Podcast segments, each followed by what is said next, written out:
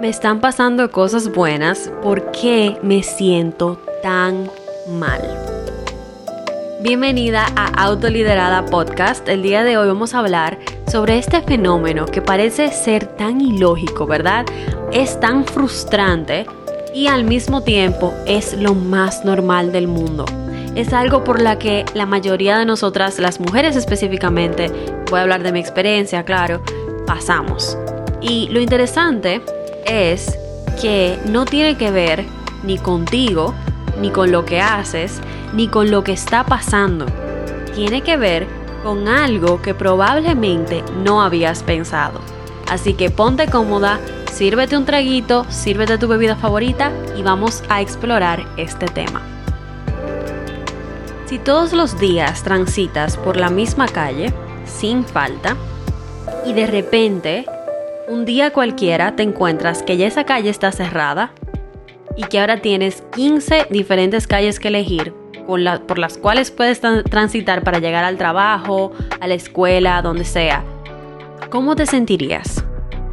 Más o menos así se siente nuestro sistema nervioso cuando de repente están pasando muchísimas cosas que pueden ser una amenaza para ti.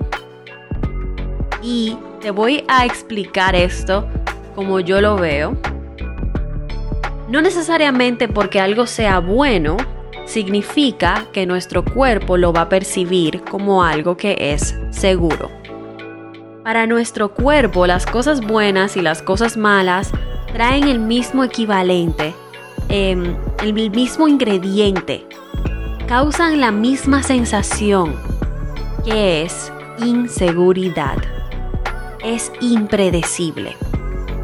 Yo no sé qué pasa si yo cojo la calle 1 o cojo la calle 5. No tengo idea. Así que voy a hacerte sentir emociones para que te cuides, para que te muevas, para que tal vez no te muevas y nos sacamos el muerto por si acaso. El sistema nervioso no es un, no trabaja con lógica, trabaja con una codificación que ya está desactualizada y que lamentablemente es la que sigue aplicando día tras día. Así que cuando te están pasando cosas buenas y te, te estás preguntando, ¿por qué me siento mal? O te están pasando cosas malas y tú te estás preguntando, ¿por qué me siento mal?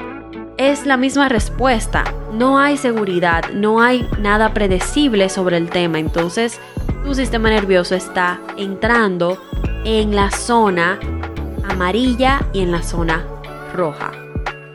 Para un resumen rápido, la zona amarilla es la zona de lucha o huida. Él te va a poner o a resolver y esto puede sentirse como ansiedad, como de no detenerte.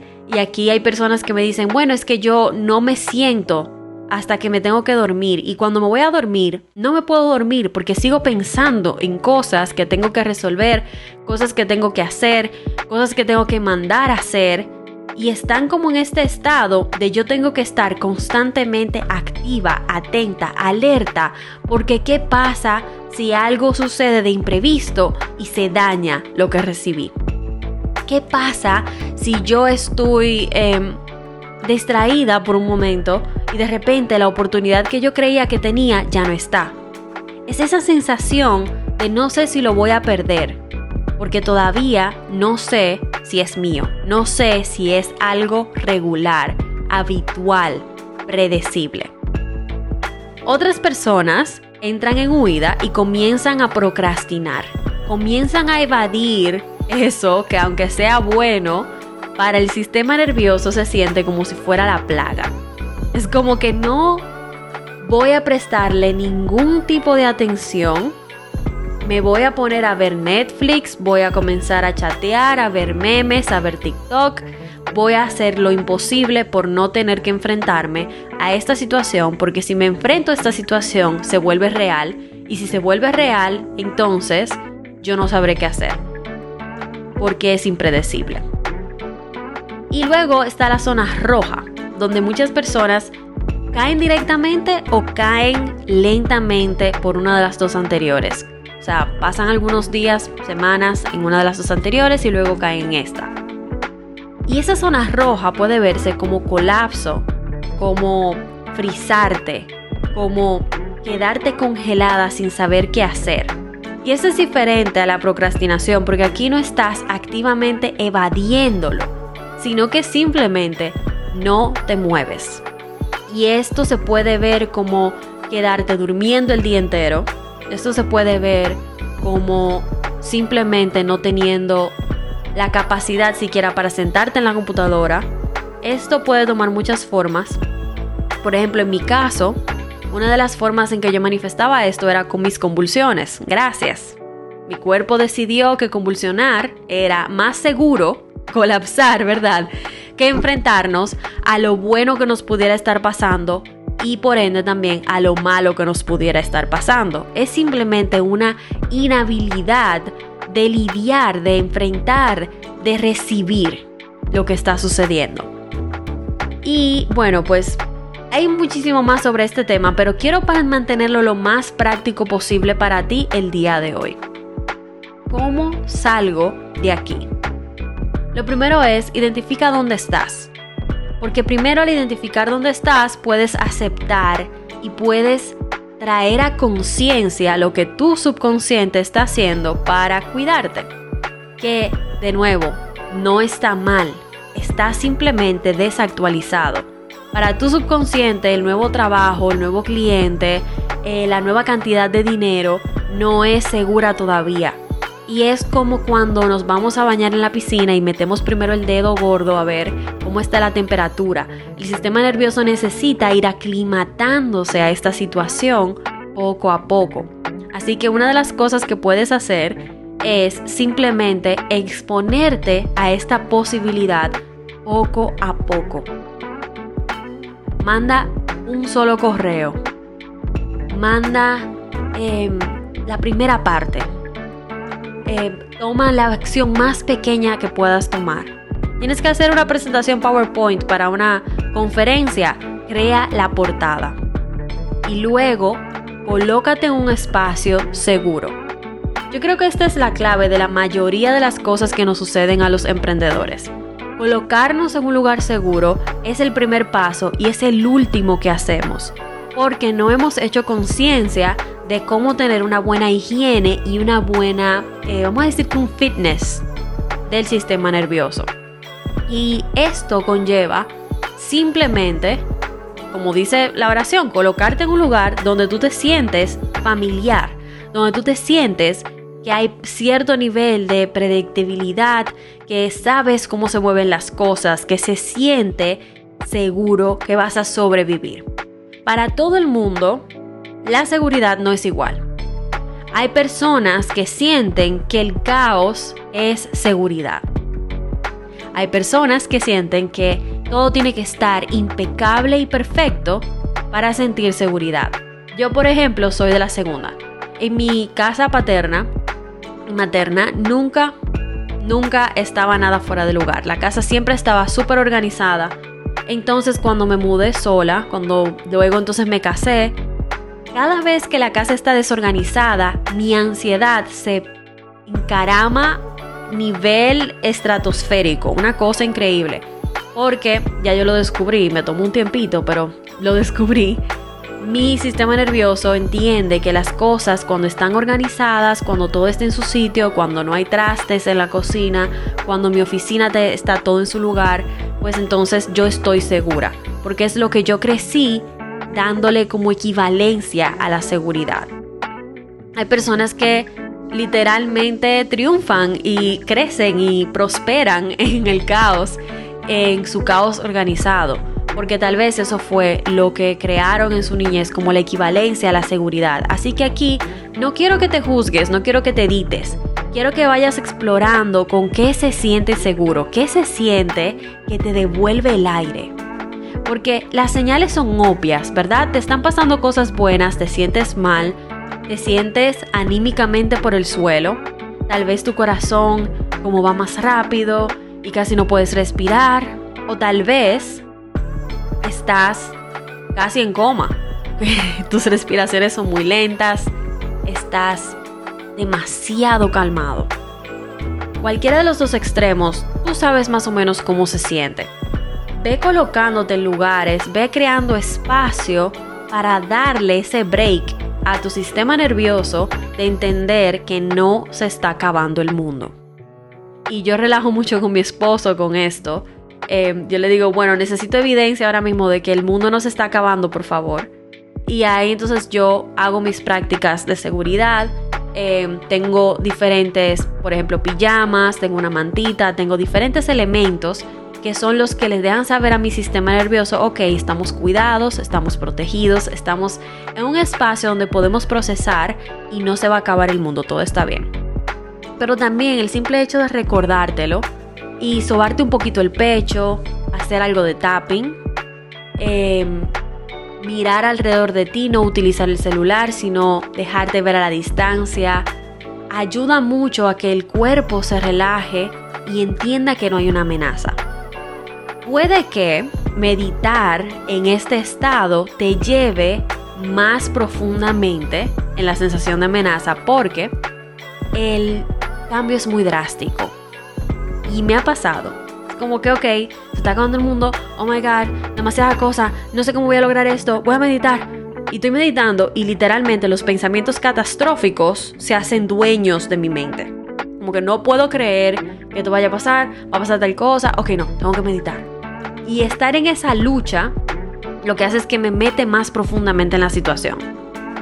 Yo te sugiero que si estás en un estado ya, vamos a decir que grave, no solamente estás evadiéndolo o estás resolviendo demasiado, todo en buena medida es, es bueno, es saludable. Así que poco a poco, ¿qué puedes hacer que todavía se sienta movimiento?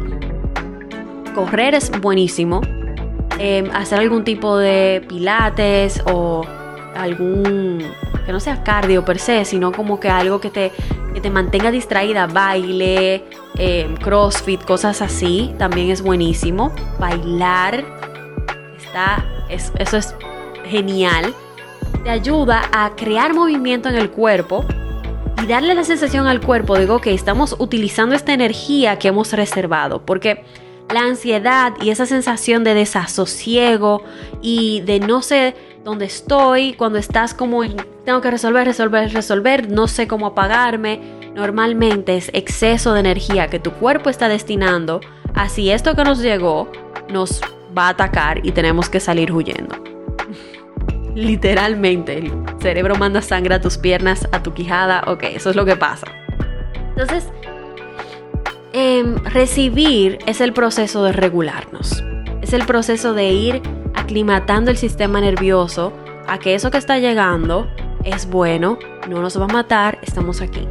Yo hablo mucho con mi cuerpo y le digo, óyeme, todo está bien.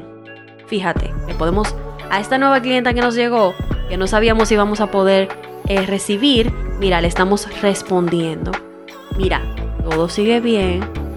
Mira, ningún cliente se ha molestado sea, yo voy poco a poco señalando la evidencia de que esto que llegó no es el final del mundo.